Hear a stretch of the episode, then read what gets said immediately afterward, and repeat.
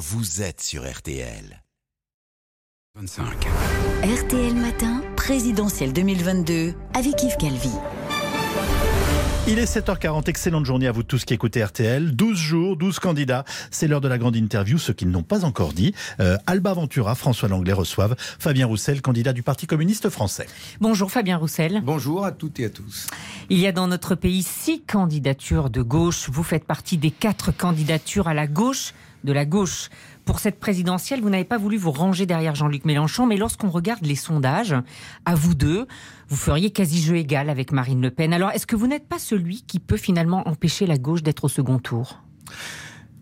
Je pense que depuis le début de cette campagne, j'ai euh, réussi à mettre des sujets euh, que d'autres ne mettaient pas euh, au cœur de la campagne. J'ai souhaité incarner une gauche populaire euh, qui veut renouer avec euh, le monde du travail et porter des sujets que d'autres candidats, y compris Jean-Luc Mélenchon, ne portaient pas. J'ai fait des choix euh, clairs euh, sur le mix énergétique avec la Mhm. production d'énergie nucléaire et de renouvelables dans une, une entreprise publique. J'ai fait le choix aussi de m'emparer des questions de sécurité parce que c'est un droit fondamental et, les, et, et tout le monde y a droit, y compris les classes populaires. Et donc, vous étiez incompatible cette fois-ci avec Jean-Luc Mélenchon. Euh, nous sommes euh, différents par les projets que nous présentons. Et euh, quand la gauche est arrivée au second tour des dernières élections présidentielles, il y a toujours eu 4, 5 candidats. Pourquoi la gauche est aujourd'hui aussi bas? Pourquoi la gauche ne représente que 25% des électeurs? Pourquoi, il y a tant d'abstention? Mais c'est bien la question. Et c'est la raison pour laquelle nous avons décidé de présenter une candidature à cette élection présidentielle pour aller convaincre. Convaincre ceux qui n'y croient plus. Se convaincre ceux qui ont pu voter à gauche et qui ne votent plus, mais même au-delà, convaincre à tous ces Français qui un coup votent à gauche, un coup votent à droite et n'y croient plus au final. J'ai voulu m'adresser à cette France populaire euh, pour leur donner envie de voter pour eux, voter positivement. Ce matin, dans le Parisien, Édouard Philippe, l'ancien Premier ministre, dit Marine Le Pen peut gagner. Marine Le Pen peut gagner, Fabien Roussel? Vous me parlez déjà du second tour des élections présidentielles. Donc, euh, jouons d'abord le premier tour. Vous savez, il faut arrêter de prendre les Français pour euh, des moutons, euh, parce que on en a marre de se faire tondre. Hein, puis à force, on va finir en pull vert, comme on dit. Donc, euh, laissez les Français voter pour leurs idées pour leurs convictions. Euh, L'élection présidentielle, c'est deux tours. Il y en a un où on vote pour ses idées. C'est un vote de conviction. Sinon, on fait comme aux États-Unis. Hein.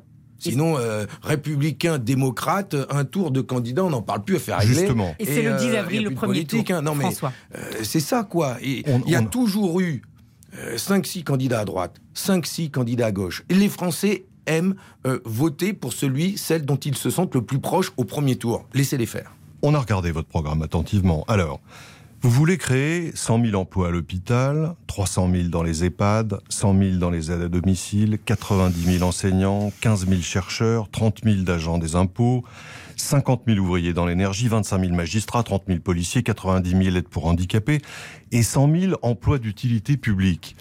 Bon, je ne vais pas vous demander comment on finance euh, ce programme qui est un peu celui de Monsieur Plus, mais question toute simple, est-ce que c'est sérieux? Qui peut croire à ce déluge?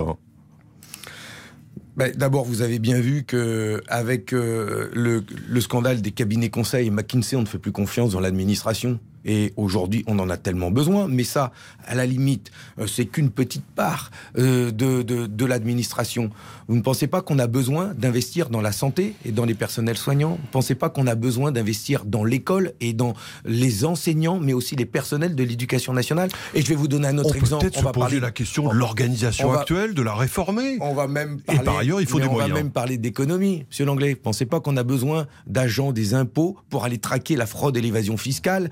Un, un- un agent des services publics qui travaille à Bercy, il rapporte trois fois ce qu'il coûte. C'est du, c'est de l'investissement, C'est ça. près de 8 milliards Vous- par an, donc c'est substantiel. Vous, oui, c'est, il manque 100 à 120 milliards d'euros par an à cause de la fraude et de l'évasion fiscale Oh, la, et de la l'op- C- la CGT et de dit l'op- 17 milliards par an. et hein. de l'op. Non, non, non, non. Bah, bah, bon, écoutez, quand je serai président de la République, je nommerai un ministre de la lutte contre la fraude et de l'évasion fiscale. Je m'attaquerai à l'optimisation fiscale qui, elle, est légale, mais qui nous coûte beaucoup de pognon. Je mettrai en place le prélèvement à la source des bénéfices des multinationales et je traquerai les Comment fraudeurs. ça marchera, ça Ça veut dire, ça veut dire que vous voyez. Aujourd'hui, la liste de paradis fiscaux que nous avons, elle est bidon. Il y a dedans des pays qui sont des petites îles qui se trouvent dans l'océan Pacifique. Il y a surtout Moi, des pays je européens. veux cibler le Luxembourg. Je veux cibler les Pays-Bas. Je vais vous faire une révélation, tiens, pour vos auditeurs.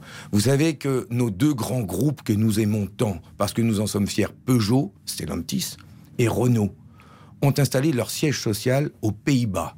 D'accord? Bien sûr. Euh, et pour quelle raison? Stellantis, c'est il y a deux ans. Renault, c'est à l'époque de Carlos Ghosn, celui qui se déplace et qui voyage en mal. D'accord Bon.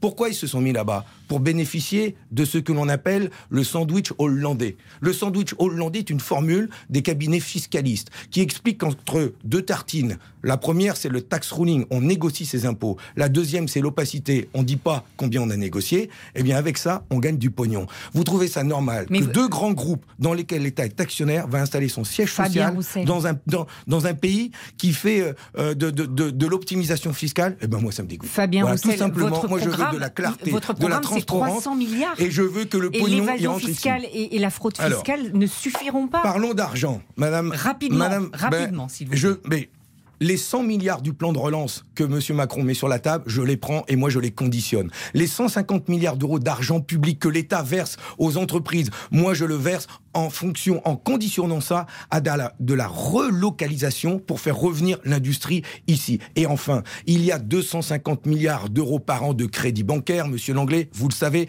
Eh bien moi, ce crédit bancaire, je veux le mettre au service des entreprises. Donc c'est l'État qui, décide de tout, qui fait tout, qui produit tout, qui emploie tout. Mais cet argent argent qui aujourd'hui est mis sur la table, c'est pas c'est pas mon argent, c'est celui qui est mis aujourd'hui sur la table par la Banque centrale européenne, par l'État, par Macron lui-même. Quand il dit quand il dit qu'il met 100 milliards d'euros sur la table de baisse avec la baisse des impôts de production notamment que je conteste complètement. Eh bien, moi, je préfère que ces 100 milliards d'euros, ils servent à des entreprises qui relocalisent plutôt qu'à Amazon. Vous savez qu'avec les 100 milliards d'euros, ils vont baisser les impôts de production du groupe Amazon pour Jeff Bezos. Et lui va aller partir se payer des voyages dans l'espace avec notre pognon. Et nous, on est en bas, on applaudit. bravo, Jeff. Hein. Mais c'est avec mes impôts que tu es aussi parti là-haut. On va eh bien, ça, c'est terminé. Il faut que notre argent, il serve aux emplois, au salaire, à l'égalité salariale femmes-hommes, à de bonnes conditions de travail, à de la justice sociale, à du progrès social. On va maintenant passer à notre rubrique Une fois à l'Élysée. RTL présidentielle. Une fois à l'Élysée. Trois questions rapides, trois réponses rapides. Quel est le premier chef d'État que vous recevez ou rencontrez quand vous êtes à l'Élysée? Le chancelier allemand, euh, parce que nous en aurons certainement besoin, fortement besoin, euh, pour parler de la situation économique de l'Europe et de cette guerre qui se trouve à quelques heures de chez nous. Quel pays pourrait, selon vous, inspirer la France et la politique que vous allez conduire? Et je n'ai pas d'idée. Il n'y a pas de pays modèle? J'ai pas de pays modèle. Euh, les communistes n'ont plus de pays modèle, en fait, parce qu'ils ont tous fait pas de pays modèle, y compris euh, dans les pays euh, communistes. J'ai peut-être, euh, je regarde ce qui se passe en revanche en Espagne, où il y a une majorité de gauche avec des ministres communistes, notamment Yolanda Diaz, qui est ministre du travail et qui fait de belles réformes, notamment pour la lutte contre les violences sexuelles et sexistes, mais qui elle aussi arrive à négocier les 32 heures par branche dans le dialogue avec les chefs d'entreprise, et ça marche. Ils ont augmenté augmenter le SMIC là-bas de 30%, euh, eh bien, je me dis que ça, on pourrait y regarder d'un peu plus près. Qui feriez-vous entrer au Panthéon? Martha Desrumeaux. Martha Desrumeaux a été euh, parmi les 17 premières femmes députée euh, en 46. Elle a été présente aux accords de, de, Matignon en 36. C'est une euh, femme ouvrière qui a commencé à travailler dans le textile à l'âge de 13 ans. C'est pour moi la représentante, la digne représentante de la condition ouvrière et de l'engagement politique des femmes. Et elle a toute sa place dans mon panthéon et dans le panthéon des Français. Fabien Roussel, vous êtes parfois à contre-pied de ce que l'on entend à gauche. Vous le disiez sur le nucléaire, vous proposez autre chose, mais aussi sur la sécurité, sur la police. On n'entend pas le même discours chez vous que chez les autres. Quand vous défendez la police, vous défendez une notion qui n'est pas très populaire à gauche, l'ordre. C'est bien ça? Je défends euh, ceux que j'appelle aussi les ouvriers de la sécurité. Les policiers. Parce que ces hommes et ces femmes qui font un métier difficile euh, sont, ont été mis là pendant cinq ans au service d'une politique très dure du gouvernement qui a suscité beaucoup de manifestations et ils ont été eux aussi envoyés euh, pour prendre des coups, parfois en donner, mais vraiment, je pense qu'on a besoin aujourd'hui de mettre une question, euh, la police au service euh, de la paix sociale, au service de la sécurité de tous. Et donc, je souhaite mettre en place une police de, de, de, de, proximité, dotée de 30 000 hommes et femmes bien formés, en disant que ce n'est pas aux communes de payer la sécurité, d'investir dans la police municipale parce que ça coûte cher. C'est à l'État de garantir ce droit euh, qui est euh, national, c'est du régalien, et donc c'est à l'État d'investir dans euh, la politique de sécurité. On vous a compris justement cette police de proximité, très bien. Vous dites aussi qu'il faut des moyens pour les enquêtes, des enquêteurs notamment pour la fraude fiscale. Parfait. Mais est-ce que c'est la police de proximité qui va lutter contre les caïds à Marseille ou bien protéger les commissariats qu'on attaque euh, à tir de mortier On a l'impression que c'est un peu un pistolet en plastique là que vous nous proposez. Mais vous avez mille fois raison, monsieur Langlais. Mais là encore, c'est pour ça qu'on a besoin d'emplois publics je pense notamment aux douaniers. Est-il normal que nous en ayons supprimé autant alors qu'il n'y a jamais eu autant de containers qui rentrent de l'étranger? Ça a doublé en l'espace de 10 ans et nous avons moins de douaniers. Je souhaite, moi, qu'il y ait plus de douaniers pour aller traquer les trafiquants de drogue et les trafics de drogue. Vous savez que nous avons aujourd'hui des dockers qui sont kidnappés torturés par des mafias locales. Je les ai rencontrés au Havre, à Anvers. On a fait une série de reportages à, Anvers. ils ont même trouvé un container dans lequel ils torturaient les salariés portuaires. C'est le climat de la peur. La peur va changer de camp avec moi. Effectivement, il y aura plus de douaniers, de gendarmes sur euh, nos frontières françaises et notamment dans les ports pour aller traquer ces narcotrafiquants trafiquants parce qu'il faut aller les, les, taper à la base, les gros bonnets. Fabien Roussel, c'est le moment du petit jury. Vous savez, c'est un peu comme le grand jury RTL le dimanche, mais avec des enfants. RTL présidentiel. Le petit jury sur RTL. Et c'est Jeanne, 12 ans, qui vous interroge. Bonjour, je m'appelle Jeanne, j'ai 12 ans. J'ai une question à propos des animaux. Est-ce que vous seriez d'accord de fermer les parcs animaliers? Parce qu'à mon avis, la place des animaux est dans la nature et pas dans les eaux. Alors, est-ce que vous êtes un véritable ami des animaux, Fabien Roussel, vous qui êtes pour la chasse? Je suis euh, pour euh, le respect du vivant, euh, parce que ça participe aussi de notre humanité. fermer tous les parcs animaliers, respecter en tout cas les animaux, c'est une chose.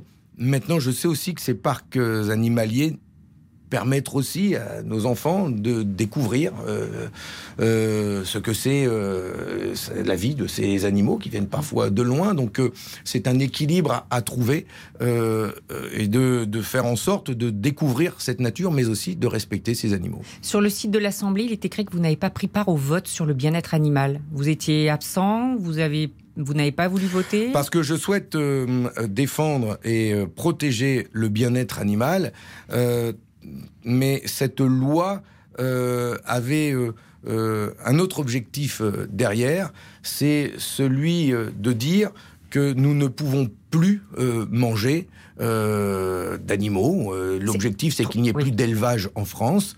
Et, ça, je ne le conçois pas. Et donc, c'est un débat que nous avons avec certains dans la société. Mais non, non, les élevages intensifs, je ne les partage pas. Moi, je suis pour des exploitations de taille humaine, euh, euh, développer un élevage qui euh, et protège les animaux, et protège les hommes et les femmes qui y travaillent, protège la terre. Mais on a de quoi, aujourd'hui en France, développer notre élevage. Il faut le faire. Je préfère qu'on mange de la viande, qu'on en mange moins, mais qu'on en mange de la bonne et de la française. Merci beaucoup, Fabien Roussel.